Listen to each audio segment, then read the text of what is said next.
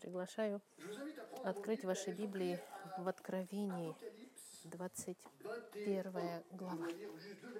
Я зачитаю два стиха, и дальше мы с вами пробежим по этому стиху. Итак, Мое послание называется «Небеса и Новый Иерусалим». Небеса и Новый Иерусалим. Можно также сказать «Небеса и небесный город». Посмотрите со мной Первый и второй стих 21 главы Откровения. Иоанн пишет, «И увидел я новое небо и новую землю, ибо прежнее небо и прежняя земля миновали, и моря уже нет». И я, Иоанн, увидел святой город, Иерусалим, новый, сходящий от Бога с неба, приготовленный, как невеста, украшенная для мужа своего.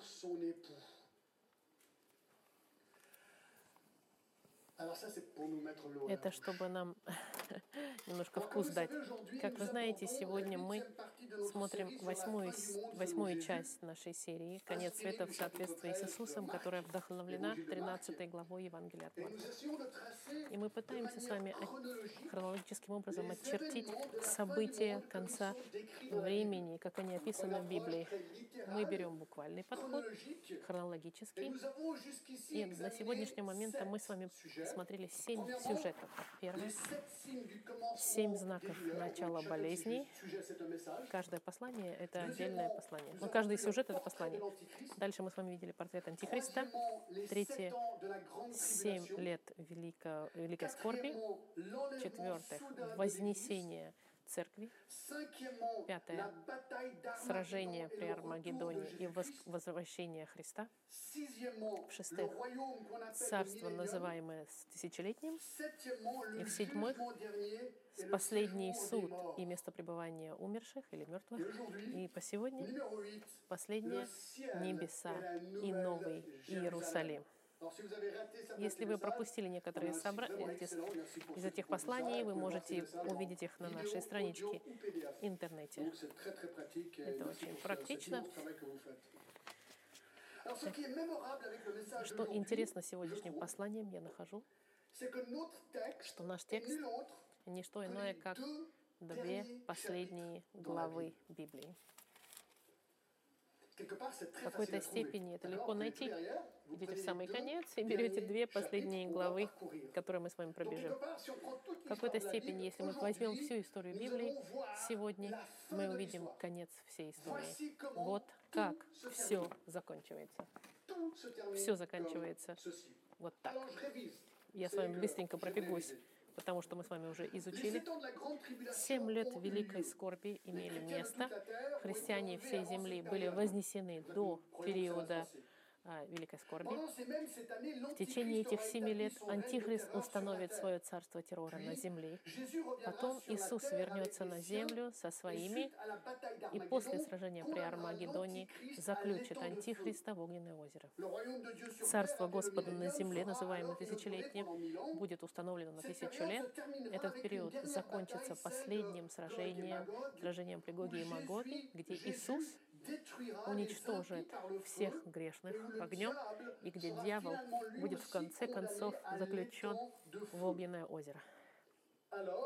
И тогда настап, наступит, наступит, наступит суд, последний суд Бел- Великого Белого Престола, где все грешники всех времен и народов, те, кто отказались от спасения во Христе, большие и малые, будут судимы и осуждены в огненное озеро тоже. И последняя сцена в Библии — это небеса. Небеса, которые нас ждут. Новый Иерусалим, небесный город. До того, как войти в детали, мы, говоря о сюжете небесном, я знаю, что даже до того, как я начну, что это просто невозможно для меня дать вам адекватную и полную презентацию небес. Особенно в одном послании. Я не в состоянии просто сделать величие так, текста такого. Как можно человеческим языком описать то, что по природе по своей божественно? И что по своей природе фактически необъятно человеку, когда мы смотрим с перспективы человеческой. Даже, даже если во втором послании к Коринфянам Павел, когда, Павел, когда был вознесен, в послании к Коринфянам он говорит, «Знаю человека во Христе, который назад тому 14 лет, в теле или не знаю, вне тела или не знаю, Бог знает, восхищен был до третьего неба. И знаю о таком человеке, что он был восхищен в рай и слышал неизреченные слова, которых человеку нельзя пересказать. Видите, Павел слышал такие вещи, даже которые не мог сказать, когда был вознесен на небеса. Я никогда, как Павел, не был восхищен в рай. Я туда однажды попаду, но пока еще не пришло время. И мне сложнее описать все, что нас ждет в тексте и в будущем. Я, я конечно, немножко переживаю, но сказав это, я лично думаю, и это очень важно, что Библия — это Слово Господа. Я убежден в этом. И каждое слово в Библии, оно вдохновлено Господом. Нет ни одного слова просто так случайно попавшего сюда. Таким образом, я, я в мире в отношении информации, которую Бог посчитал нужным нам дать на, неб, на небесах. Он не совершил никакой ошибки. Он нам не дал слишком много информации не слишком мало информации. Бог посчитал мудрым дать нам то, что нам нужно для того, чтобы мы были удовлетворены. И это здорово. И это меня укрепляет, и я даже теперь больше не волнуюсь. Я понимаю, что мне не нужно все понимать, потому что невозможно все понять, то, что Бог нам дал. Я просто должен понять, Просто столько, сколько нужно, достаточно. И даже в моих лучших усилиях я ошибаюсь в понимании каких-то деталей. Я не думаю, что это будет очень важно. Конечно, безусловно, зависит от деталей, но я говорю о мелочах всяких. Небо, мы знаем, что оно существует, и мы знаем, что это будет наследием спасенных, уверовавших во Христа. А, в отношении всех деталей я не могу все знать, но сегодня я сделаю максимально, чтобы вам дать информацию максимальную, чтобы вы поняли о небесах. И мы начнем с баз. Первое. Давайте с вами определимся, что такое небеса. Что это значит небеса? Рай имеется в виду. Слово «небеса» или «рай» используется больше 580 раз в Библии, 500, больше, чем в 550 стихах. Еврейское слово «шамаим» значит вершина, вышина. Греческое слово «уранус», откуда мы идем название планеты Уран, описывает то, что вознесено. Некоторые некоторые говорят о том, что Павел говорят, что был восхищен до третьего неба. Они не понимают, что значит три неба существует. Я когда Библия использует слово «небо», она говорит о трех вещах. Первое небо — это атмосфера, где летают птицы. Второе небо — это там, где находятся планеты, космос, куда, где летают космические корабли. Библия называет это вторым небом. И третье небеса, о котором Павел пишет, это где проживает Господь, ангелы Господа и святые умершие. Это мы увидим с вами сегодня.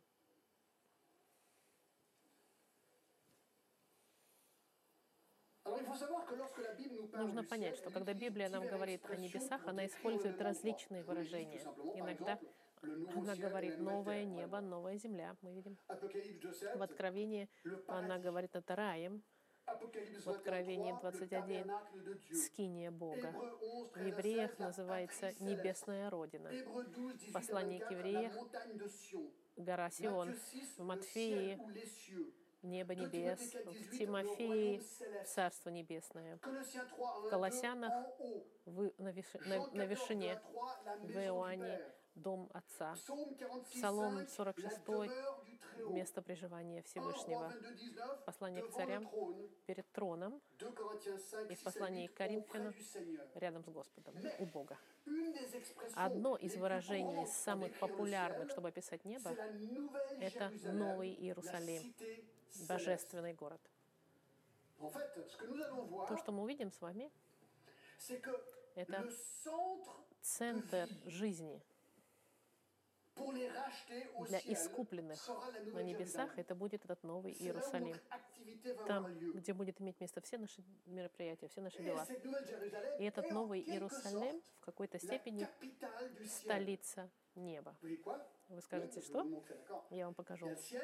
Есть небо, и столицей неба будет этот Новый. Иерусалим. И поэтому Библия так много описывает этот Новый Иерусалим, этот небесный город.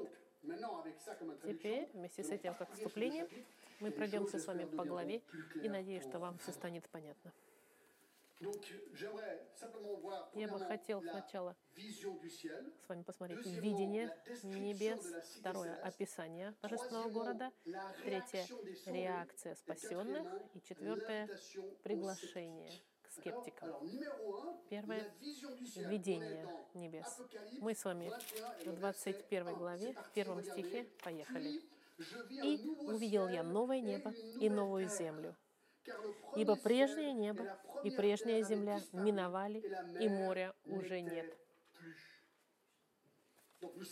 Мы знаем, le chapitre 1 et le verset 9, que Jean, что апостол Иоанн получает видение. En находится на греческом острове Патмос, и он видит видение, и Господь открывает ему будущие вещи, которые une эти две последние главы видения небес будущих. Он видит это новое небо и эту новую землю. Нам говорит текст. Ибо прежнее небо и прежняя земля миновали, и моря уже нет. Как мы видели с вами в последний раз, в конце Царства на земле Господь не только уничтожит всех грешников сатаной, Господь также будет судить грешных у, у Белого престола, и потом мы видели, что Бог буквально уничтожит землю, как мы знаем, и уничтожит небеса, видимые, какие мы сегодня знаем, огнем. Он все сожжет.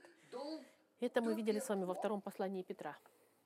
2 Pierre 3, Когда написано, verset 10, le jour du Придет же день Господень, как тать ночью, и тогда небеса с шумом придут, стихии же, разгоревшись, разрушатся земля, и все дела на ней сгорят.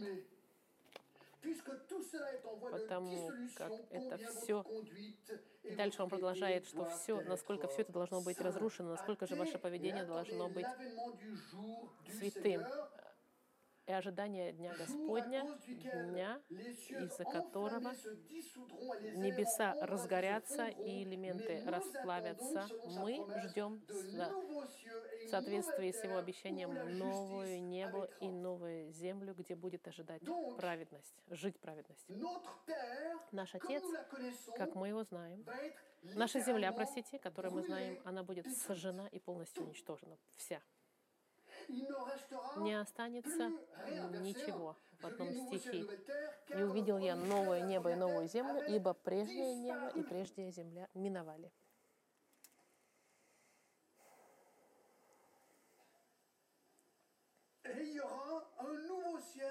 Мы видим, что- Мы видим в тексте, что старая земля уничтожена.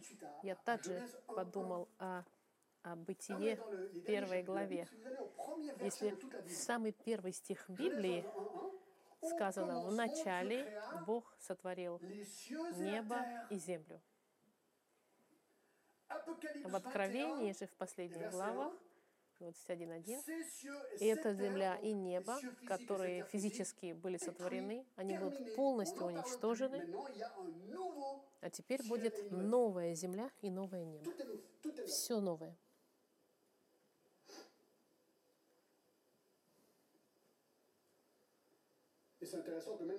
Интересно, что в 65, Исаии, в parle. 65 Donc, c'est- главе, пророк Исаия тоже говорит, старозаветное еще учение. Всегда они ожидали этого. Dans Ésaïe С 65, 65 verset глава 17, Исаии, 17 il est стих, сказано, «Ибо вот, я, euh, non, oui, non, verset 17. Ибо вот, я творю écrit ça 800 ans avant м, Jésus-Christ. за 800 лет до Христа, Исаия пишет, «И вот, я творю новое небо и новую землю, и прежние уже не будут вспоминаемы и не придут на сердце». Все понимают. И уже тогда понимали, что все, что мы знаем, будет уничтожено. Новое, слово. «новое» очень интересное. Это слово на греческом значит «новое» в контрасте со старым. Итак, например, 2 Во втором послании к Коринфянам, 5, 17, 5 глава, 17 стих, в отношении нашего спасения сказано, «Итак, кто во Христе, тот новая тварь. Древнее прошло, теперь все новое». Когда мы рождены свыше, когда мы верим во Христа ради- для нашего спасения, Он вставляет в меня, как бы, дает мне новое творение, новое, и, э, нового меня. Поэтому мы Jean говоримся, что мы рождены свыше заново. В отношении земли и неба то же самое. Это все будет новое. Как же это новое небо и эта новая земля будут? Мы много информации не имеем, к нашему удивлению, потому что Библия не описывает новую землю и c'est с неба, кроме двух 1. деталей. В первом стихе сказано, что моря уже не будет. Таким образом, на этой новой. Земле не будет Ah моря. Вы скажете, жалко, мне нравится на лодках кататься. Что интересно, что наш мир 70% de notre состоит из c'est de l'eau. 70% из воды. На новой земле будет вода, но не морская вода. Я вернусь туда. Не морская, не соленая вода. Не думаю, что она будет соленая. Я Regardez. даже могу зачитать. Chapitre 22, verset В 1. 22 главе, в первом стихе написано, «И показал мне чистую реку воды жизни, светлую, как кристалл, исходящую от престола Бога и Агнца». Видите, там будет река. Первое, не будет chose, Во-вторых, небо, странно сказать, у столицы будет, у, у неба будет капиталь. Во втором стихе написано, «И я и увидел свет, сходящий от Бога с неба, увидел святой город Иерусалим, новый, приготовленный как невеста, украшенная для мужа своего». Второй стих нам говорит, «Новая земля, новое небо без моря, и этот город, новый Иерусалим». Мы переходим ко второму пункту описания, описания небесного города. Что интересно, то, что мы видим, 2 ici, начиная со второго стиха 22 et au до verset 5, 22 главы c'est la 5 description стиха, это описание Нового Иерусалима. Не небес, но просто Иерусалима. Как вы знаете, и je я буквально все объясняю, мы так и должны это принимать. Я вам говорю то, во что я верю. Если кто-то думает, что я ошибаюсь, это то, что я читаю. Мы видим город, и светящийся в своей славе, чтобы быть частью этой новой земли, новых небес. И что интересно, этот город, не говорится, что он будет сотворен. Смотрите, что он говорит. «И я увидел сходящий с Бога с неба». Это значит что-то, что уже существует. Это verset 2. существует, когда подходим мы к этому второму стиху. Иоанн видит, что он спускается с небес, этот город существующий, готовый. Что интересно, что 11, если verset 10, Мы в Евреях, в послании к Евреям, в 11 главе, в 10 стихе, мы видим, кто его сотворил. 11 et le verset 10, В 11, 10 стихе сказано, «Ибо он ожидал города», имеется в виду Авраам, города, имеющего основание, которого художник и строитель Бог. Это четко и ясно. Бог построил. Я нахожусь также интересно, что в послании от Иоанна Иисус говорит в первом чтобы ваше сердце не бойтесь, верьте в меня. В доме отца моего несколько обителей. Если бы это было неправда, я бы вам сказала, я иду вам приготовить место. чтобы там, где я, вы были, тоже были, и я вернусь, и я вас заберу с собой, чтобы там, где я, вы были тоже. Архитектор Бог, и здесь Сын нам готовит место.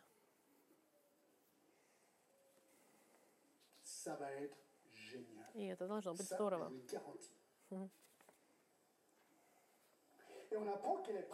Мы видим, что она готова, как невеста, в день свадьбы, красивая и одетая в свое самое красивое платье.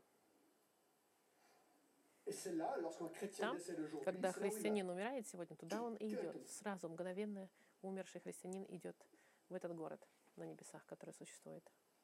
В послании к Коринфянам, 5 глава, 6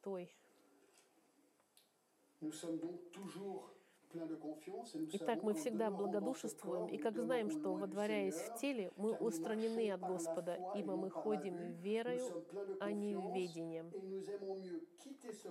И нам бы хотелось лучше покинуть это тело и быть возле Господа, потому что Господь живет. Когда я умираю, я иду туда, где Господь. Это очень просто. Не сложно, видите? Начиная со второго стиха,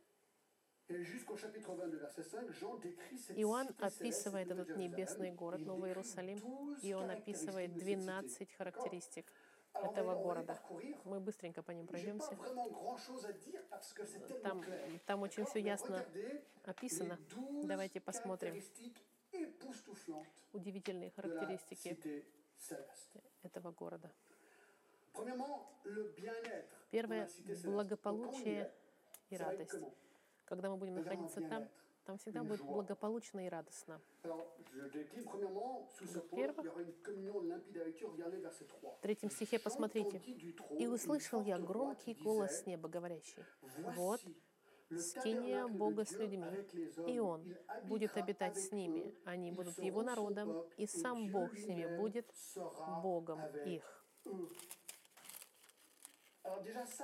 Уже это невероятно, потому что мы видели в 33 главе Исхода, в 20 стихе, Господь сказал, «Лица моего не можно тебе видеть, потому что человек не может увидеть меня и остаться в живых». Бог настолько свят, что мы сегодня, как человек, не можем столкнуться с Ним лицом к лицу если, чтобы не сгореть и не умереть. Но там, на небесах, друзья мои, это будет э, по-другому. Третий стих нам говорит, что что, что Бог будет жить с нами, и мы будем Его народом, и Бог будет с нами. Что было невозможно на земле из-за греха, там, где не будет греха, это будет возможно. Мы сможем быть с Богом лицом к лицу. Послание к Данииле об этом говорится. В послании к филиппийцам. Павел говорит, что мы воздыхаем об этом, желая этого. И в послании к Иоанну сказано, первое послание Иоанна, «Возлюбленные, мы теперь дети Божьи, но еще не открылось, что будем. Знаем только, что когда откроется, будем подобны Ему, говорится об Иисусе, потому что увидим Его, как Он есть на пер первый раз в нашей жизни мы увидим Бога Отца, Бога Сына и Бога Духа Святого, как они есть, лицом к лицу.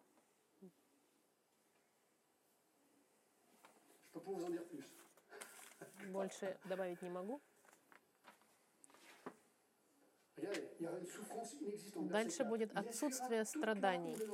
И отрет Бог всякую слезу с очей их, и смерти не будет уже, ни плача, ни вопля, ни болезни уже не будет, ибо прежнее прошло. Здесь используется, этот стих используется часто на похоронах, потому что это правда. Нету будет, не будет больше ни греха, ни, ни депрессии, ни смерти. Вот почему мы будем жить вечно. Не будет больше смерти.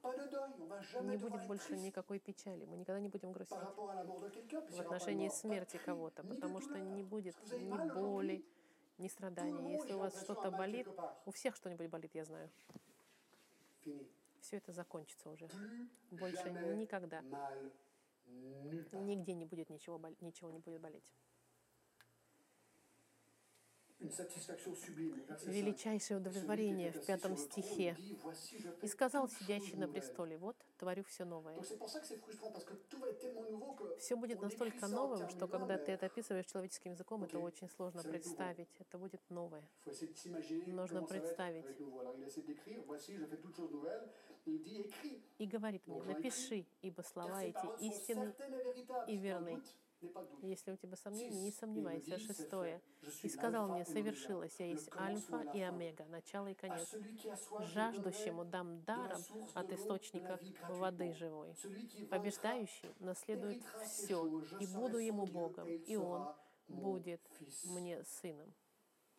Mais oui, au verset 6, В шестом стихе я смогу пить из источника, этот источник воды живой, всю вечность я смогу пить. И я буду полностью удовлетворен. Никакого недовольства у меня не будет, недостатка. Он говорит, что он начало и конец. Он Бог.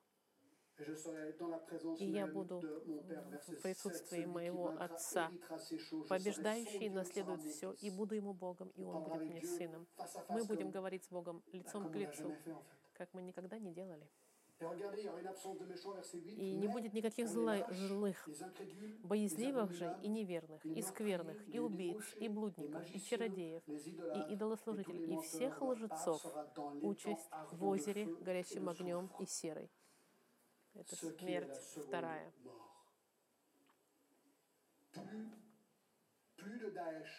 Больше не будет ни ИГИЛа, ни преступлений, ни убийств, ни воров, ни развратов, никаких безобразий, ни обманов. Не будет больше злых людей, ни одного.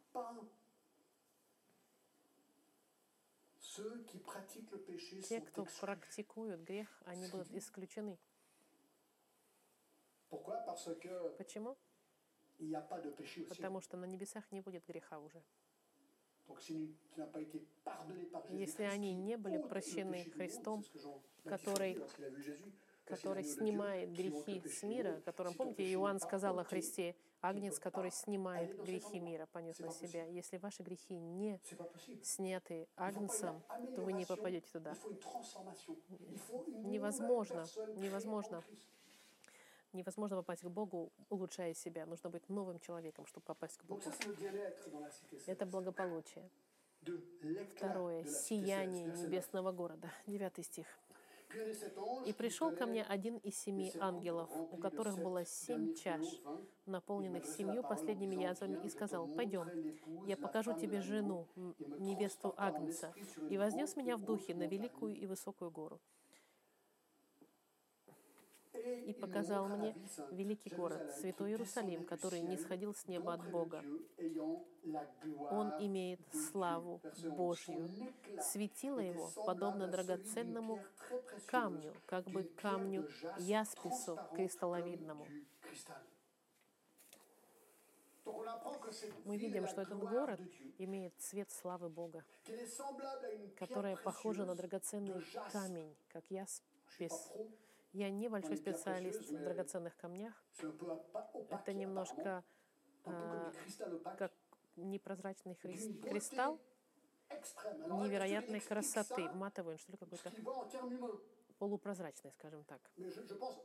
Я, честно говоря, понимаю, что он описывает это, пытается описаться язы- чело- человеческим языком, но я думаю, что красота его превышает.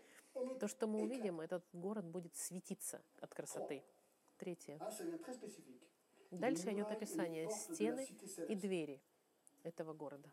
Verset 12. В 12 стихе он имеет большую и высокую стену. Есть стена у города, она большая и высокая. Больше другой информации нет. На 12 воротах написаны, а, и, и на них 12, portes. Donc, il y avait имеет 12 portes. 12 ворот, Et sur les portes, и на 12 них anges, 12 ангелов, На воротах 12 написаны имена fils d'Israël. 12 колен сынов Израилевых. Donc 12 portes, 12 anges. 12 et дверей, 12 tribus. 12 ангелов, 12 колен Израилевых. En verset 14, on verra В 14 стихе, 14 стихе qu'elle est tenue Мы увидим, 12 fondements. что он держится на de la ville avait 12 12 fondements. об- оснований. Et sur eux, les 12 Стена города 12 имеет apôtres de 12 l'agneau. оснований, и на них именно 12 апостолов Агнца. Donc, euh, je, je recommence au verset 12. Elle avait une grande et haute muraille. Elle avait 12 portes. Читает он. Sur les portes, 12 anges. Да, Перечитывает еще что имеет большую высокую стену, имеет 12 ворот, на них les 12 12 tribus ангелов, на воротах написаны имена l'Orient, trois portes, 12 au nord, колен Израилев, с востока трое ворот, с севера трое от ворот, с юга трое ворот и с запада трое ворот. Je continue. La muraille. Стена города имеет 12 оснований, и на них имена sur eux, les 12 noms des 12 12 апостолов. Агнца.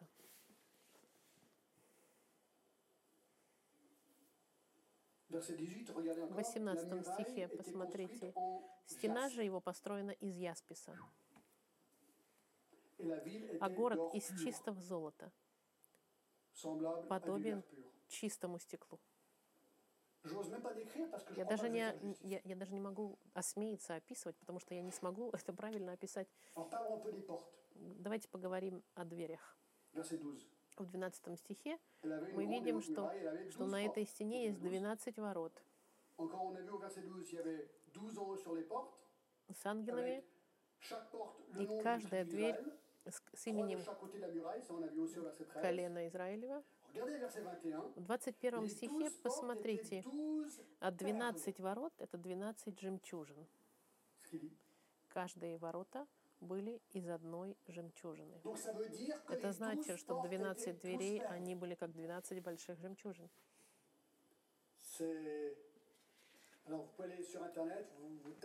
Можно euh, по интернету написать, посмотрите, Новый Иерусалим есть много фотографий, рисунков людей, которые представляют, как это могло выглядеть.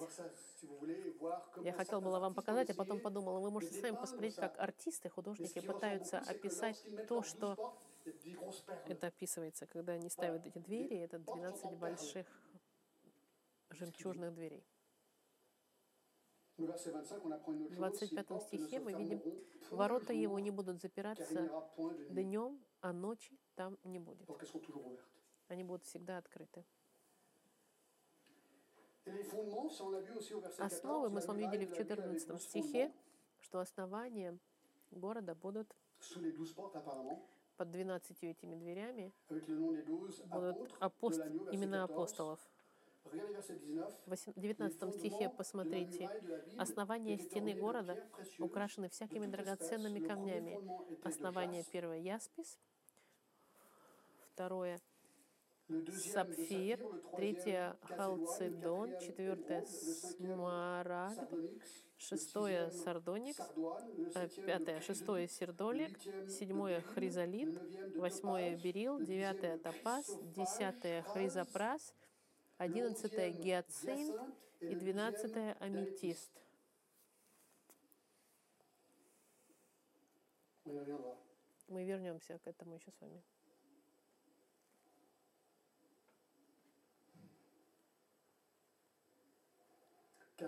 Четвертое. Размеры города.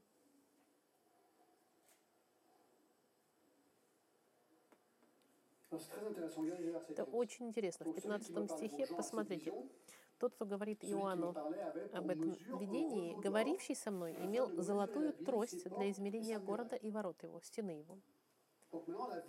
Теперь город будет весь измерен. Смотрите, это очень-очень четко и детально. Я вам покажу фотографию, но город расположен четырехугольником, как бы квадратом. Квадрат. И длина его такая же, как и ширина.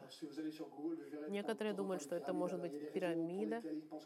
По какой-то причине одни думают, что это пирамида, другие думают, что это квадрат. Пирамида или квадрат, не знаю. Я а- основываюсь на квадрате. Его ширина равна его высоте. Поэтому я предполагаю, что это квадрат в базе. И измерил он город тростью. et trouva 12 000 12 stades, la тысяч стадий, длина и ширина, и высота его равны. Такое ощущение, что он говорит о кубе здесь. И да, все равно. Что интересно здесь, можно сказать, буквально ли это описано. Что интересно, что там очень четкие э, единицы измерения. И что еще очень интересно, что в mesura 17 la muraille стихе et trouva 144 он измерил spécifiques, 144 локтя мерой человеческой, как, какова мера и ангела. Ангел измеряет, что он ее мерой человеческой здесь. Значит, Видим, что этот ангел использует человеческие формы измерения. Это реальные единицы измерения, которые вы и я 12 могли 000 бы понять. stades, 12 тысяч локтей это 2000 порядка kilomètres. 2000 километров. Итого, если это квадрат, то это должен быть 2000 куб, который должен быть 2000 кубических километров. les- les- là, 2000, 2000, 2000, 2000. 2000 на D'accord, 2000. ça fait donc un cube, 2000 km, 2000 km, 2000 km. Apparemment, ça fait environ 3500 km carrés. Это все вместе дает 3500 квадратных километров. Лондон 200 сегодня всего лишь 2000 On квадратных километров. Предполагается, что 60 Земля до сегодняшнего дня носила d'Adam. 60 миллионов человек. Plus de 7 От сотворения Адама на сегодняшний день больше architectes 7 qui ont étudié миллиардов живет в соответствии с архитекторами. 3500 км cubes peuvent 30,5 тысячи facilement квад- квад- accommoder 100 кубических километров могут вместить Mais 100 il est миллиардов людей. Но мы сомневаемся, что будет так людей, потому что Иисус сказал в 7 Матфея et 7, le verset 14 13-14 стих, вот что он сказал. Входите тесными вратами, потому что широки врата и пространен путь, ведущий в погибель, и многие идут ими. Но тесны врата и узок путь, ведущий в жизнь, и немногие находят их. Будет много. Среди всех людей, которые жили, будет мало кто будет жить в этом городе, которые войдут в этот город. Если мы Этот куб на. Европу положим, вот что, на что это похоже. Он показал фотографию, мы ее не, не совсем видно ее. Большая территория, фактически, я так понимаю, территория, территория всей Европы. Вся территория Европы, фактически, я так понимаю. Там куча- куча места, чтобы поместились все. Там очень много места.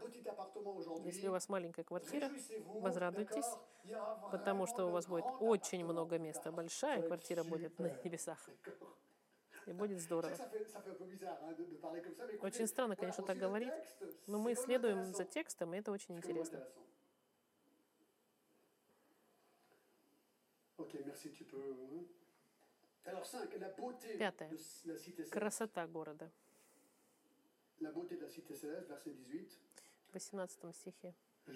La muraille était construite en jaspe. Стена его построена из ясписа, а город из чистого золота подобен чистому стеклу. Основание стены города украшены всякими драгоценными камнями, и мы видим здесь, мы видим, что это эти 12 Я нашел, что яспис это немножко- а, яспис это ясный бриллиант. Он, он перечисляет цвета этих камней. Э,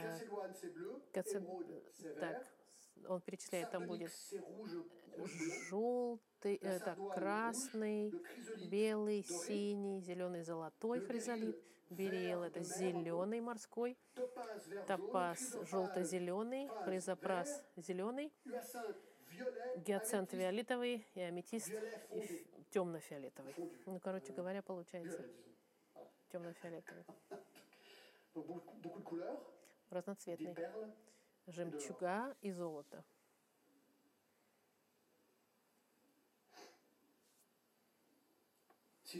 Шестое. Храм. céleste. Verset 22. 21 стих.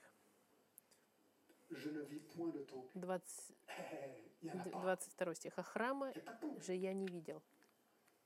Храма там не может быть в городе, ибо Господь Бог Вседержитель, храм Его и.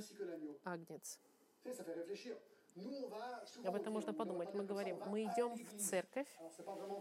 Это не в, н- нельзя сказать, что в церковь, потому что мы являемся церковью, но мы идем в место, чтобы служить Господу. Раньше мы люди ходили в храм. Мы, мы будем все время в храме, можно сказать. И нам не нужно никуда будет ходить, потому что храм это будет Господь. И мы будем лицом к лицом с Богом. День за днем на всю вечность. Это будет лучшее прославление, которое мы когда-либо знали за всю свою жизнь, за вечность, в общем-то.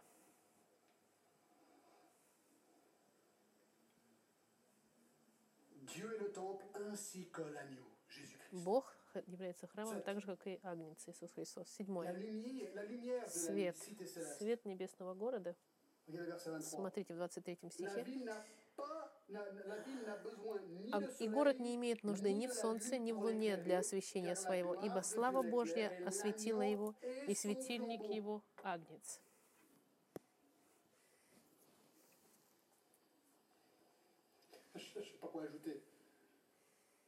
Я Не знаю, что еще добавить. Бог будет Alors, нашим nous, светом. В sur старозаветные le времена мы видели на c'est колонну огненную. Это больше будет не колонна, это будет Бог полностью свет, светом нам. Verset 24, les nations marcheront à 24 sa стихе. «Спасенные народы будут gloire». ходить по во свете Его, и цари земные принесут в Него славу и честь свою». Жизнь будет... Мы знаем, что мы будем служить Господу, там будет ежедневная жизнь какая-то протекать. Ворота Его не будут запираться днем, а ночи там не будет, Ah потому что слава Господа будет светиться, и принесут в. Него славу и честь народов. Восьмое. Доступ. И не, э, так, ворота не будут запираться днем, и ночи там не будет. Открытые двери, и все гр- грешники уже будут исключены. Verset 27 nous le В dit, 27 «Il n'entrera стихе написано, «И не войдет в него ничто нечистое, и никто, преданный мерзости и лжи, а только те, которые написаны у l'agneau». Агнца Ça в книге жизни». Это мы с вами видели, кто такие, что это за книга жизни.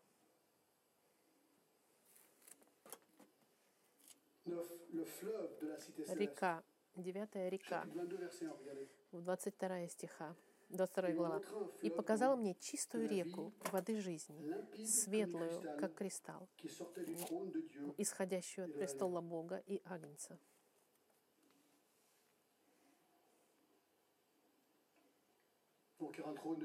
Будет Божий трон Господа, и, и кристально чистая вода будет исходить из трона. Если вы посмотрите по интернету, люди рисовали всякие варианты тронов с рекой, которая исходила от него. Voilà, c'est ce que le texte dit.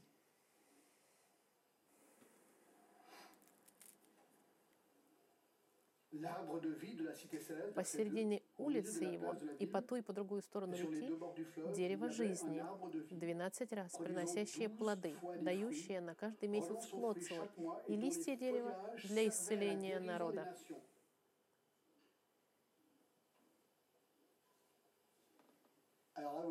Я знаю, вы скажете, я ничего не понимаю уже.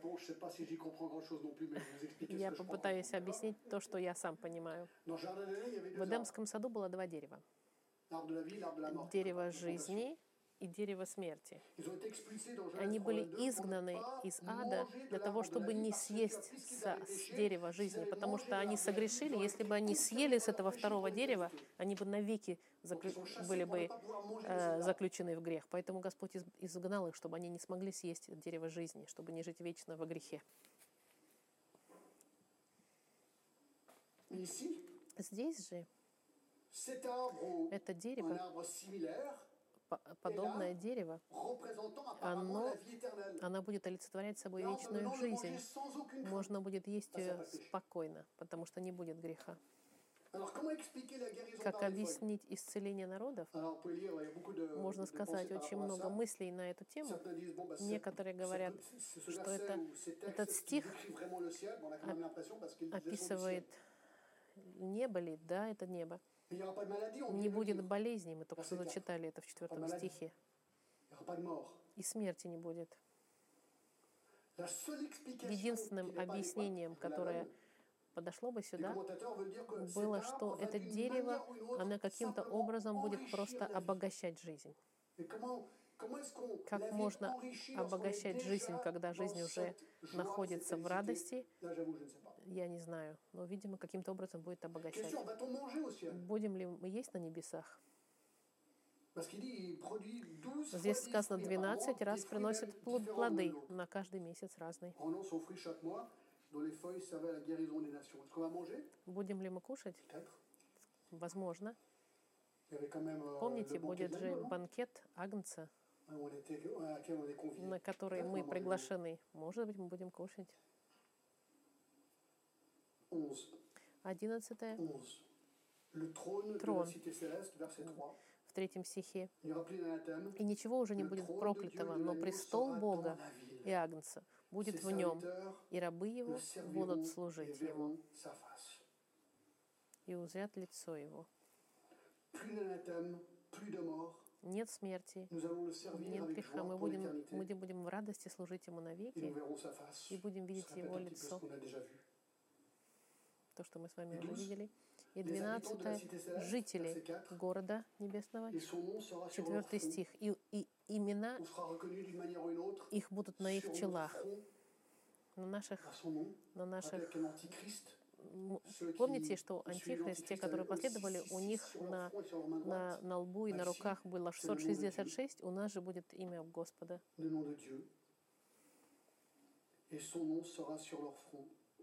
Имя его будет на челах. А когда говорится чела, имеется в виду лоб.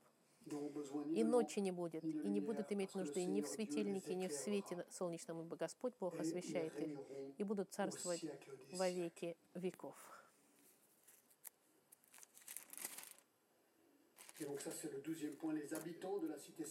Жители, искупленные города, жители города, это будут искупленные, те, кто имеют имя Господа на toujours, Они будут навеки жить, des siècles. на веки и веки. Ah, Я опять немножко, Э, Я думаю, что я не смог хор- хорошо вам, может быть, это описать. Но То, что Бог посчитал нужным нам дать, чтобы мы могли понять, как он будет, Новый Иерусалим и, и небеса, рай, каким он будет. И это очень интересно, не находите ли вы, что Бог посчитал нужным нам описать все это в нескольких стихах. Это возможно, поэтому многие комментаторы, вы знаете, Джон Кальвин, например, никогда не, не, не делал комментарий на книгу Откровений. И я думаю, многие боятся, и я понимаю, Потому euh, что люди пытаются сказать, но они не могут знать все детали, не могут быть уверены. Это немножко пугает. Здесь очень сложно найти все ответы на все вопросы, но одновременно я нахожу, что это здорово, потому что чувствуешь себя совсем маленьким.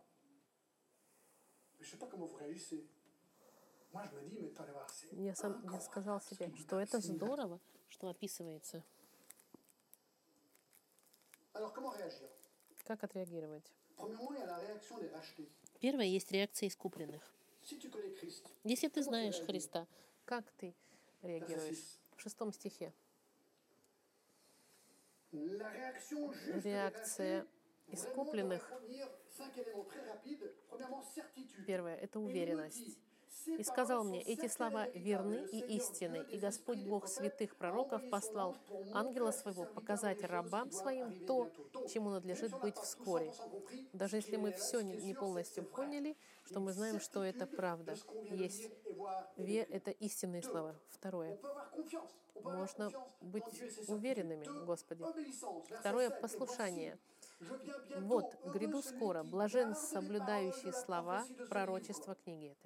peut avoir Можно confiance быть en Dieu et ses certitudes. уверенными Deux, в Господе. obéissance. Verset Второе 7. Et послушание. voici, je Третье. Прославление. В восьмом стихе. «Я, Иоанн, видел и слышал это. Когда же услышал, увидел, пал к ногам ангела, показывающего мне, чтобы поклониться ему. Но он мне сказал, смотри, не делай этого, ибо я сослужитель тебе и братьям твоим, пророкам и соблюдающим слова книги этой. Богу поклонись». Он настолько впечатлен, что он падает перед этим ангелом. И ангел говорит, нет, нет, нет. Я понимаю твою реакцию, но это Бога нужно прославлять, а не меня. Он думал, что это представитель Бога, которому надо поклоняться. Нет, христианин, видя этого, и хочет сразу Бога прославлять и благодарить за всю эту красоту и за все эти обещания. Четвертое. Провозглашение. И сказал мне, не запечатывай слов пророчества книги этой, ибо время близко. Не нужно прятать послание откровения, ибо время близко. Неправедный пусть еще делает неправду, нечистый пусть еще сквернится, праведный дотворит правду еще, и святой да освящается еще. Нужно продолжать проповедовать Евангелие до конца. Злые будут злыми, праведные уже оправданы. Провозглашай, провозглашай, провозглашай. И пятая служба. «Вот, иду скоро, и возмездие мое со мной, чтобы воздать каждому по делам ему». Мы будем судимы, но вознаграждены за нашу верность Господу. Послание Коринфянам, как мы с вами читали.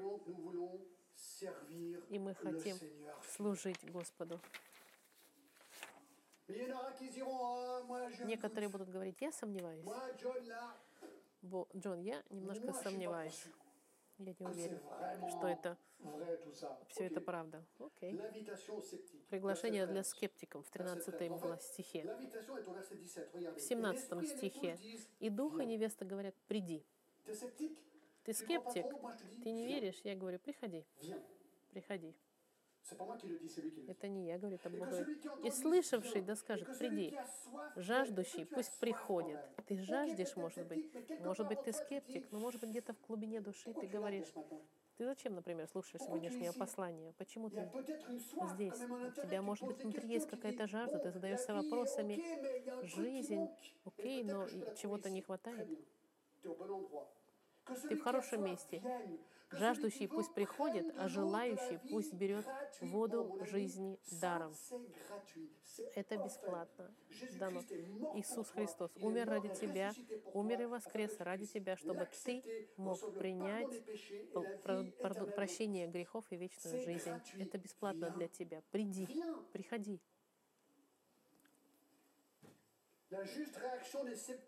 И реакция скептика должна быть принять приглашение и поучаствовать.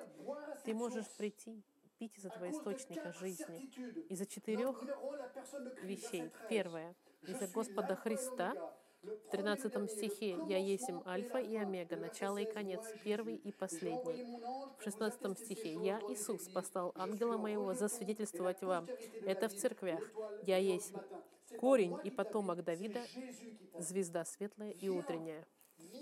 Иисус говорит, приходи, и ты приходи к Иисусу, Он готов принять тебя и простить тебе все твои грехи.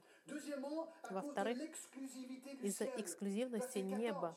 В 14 стихе посмотри, «Блаженны те, которые соблюдают заповеди Его, чтобы иметь им право на дерево жизни и войти в город воротами». Если ты отмыт от твоего греха, ты можешь иметь доступ. Но в 15 стихе, смотрите, как все черное и белое. «А вне псы, и чародеи, и любодеи, и убийцы, и идолослужители, и всякие любящие и делающий неправду. Ты уже хоть один раз обманул в своей жизни? Ты обманщик. Ты делающий неправду. Мы все осуждены. Именно поэтому нам нужно было, чтобы Христос пришел и простил нам все наши грехи. Это был наш единственный способ. Четвертое. Правда Писание, 18 стих.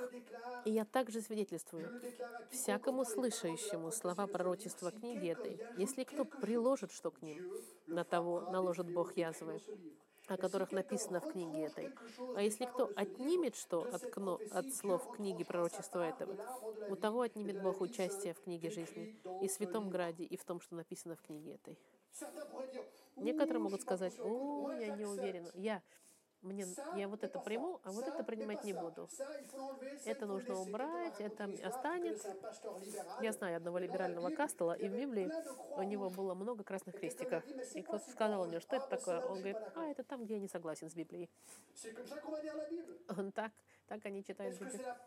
Если это слово Господа, Иисус нам сказал здесь очень четко, если ты что-то уберешь или добавишь, это серьезно, очень серьезно.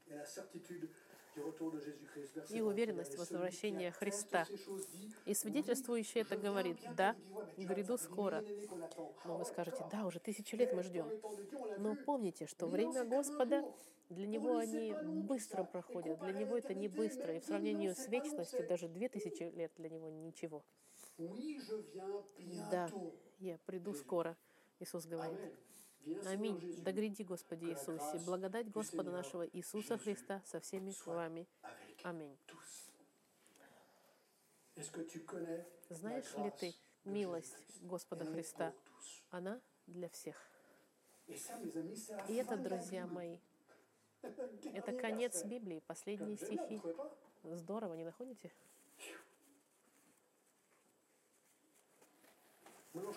Теперь заключение. Allez avec moi à Marc 13. Marc chapitre 13. Пой- Regardez, on a commencé toutes ces séries dans Marc 13. Мы вернемся с вами в послание к Марку, 13 глава. Я закладки не поставила, но Евангелие от Марка, 13 глава. А, Марк, 13 глава. Tout a commencé avec le verset 26. Alors, on verra Всё le Fils de l'homme началось с venant sur les nuées 26 avec une grande стиха. Я вам зачитаю. Тогда увидит Сына Человеческого, грядущего на облаках с великой силой и славой. Отсюда мы начали эту. Вот как нам нужно verset 28. подготовиться, начиная с 28 стиха. От смоковницы возьмите пример. Когда ветви ее становятся уже мягкими и пускают листья, то знаете, что близко лето. Так и когда вы увидите то, сбыва...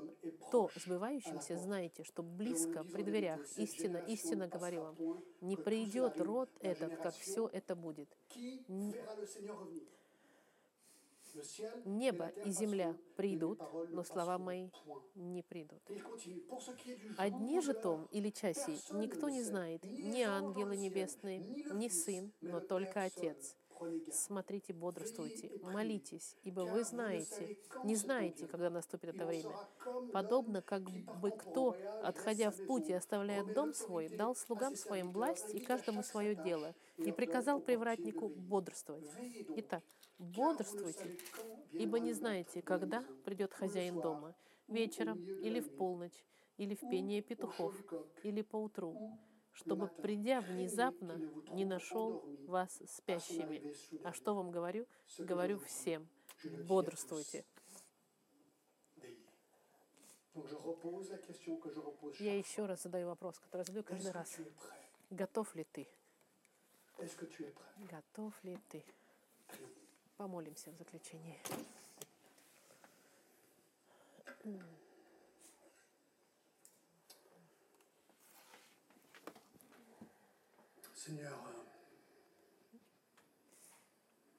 Господь, какая слава нас ждет на небесах. Seigneur, j'ai l'impression d'avoir à peine effleuré le sujet. У Seigneur. меня создается впечатление, что я не, вош- не, не смог описать весь все в деталях, но мы прошли через то, что ты нам оставил. Спасибо, Господи, тебе за эту информацию. Спасибо за славу, которая нас ждет, Господи. Спасибо за небо, за небесный город. Новый Иерусалим. Господи, если среди нас есть кто-то, кто скептически относится ко всему этому и сопротивляется, Я прошу, Господи, разбей его упрямство. Пусть он придет к тебе, придет пить у- источника вечной жизни. Спасибо за Сына Твоего. Спасибо за Его жертву на Голгофе. Спасибо за Его воскрешение И это воскрешение, которое победило смерть, нам подтверждает, что это является правдой. Тот, побеждающий, тот, кто живет сегодня. Спасибо, Господи, что у нас есть, что мы будем жить с Тобой навеки. Именем Иисуса мы молимся. Аминь.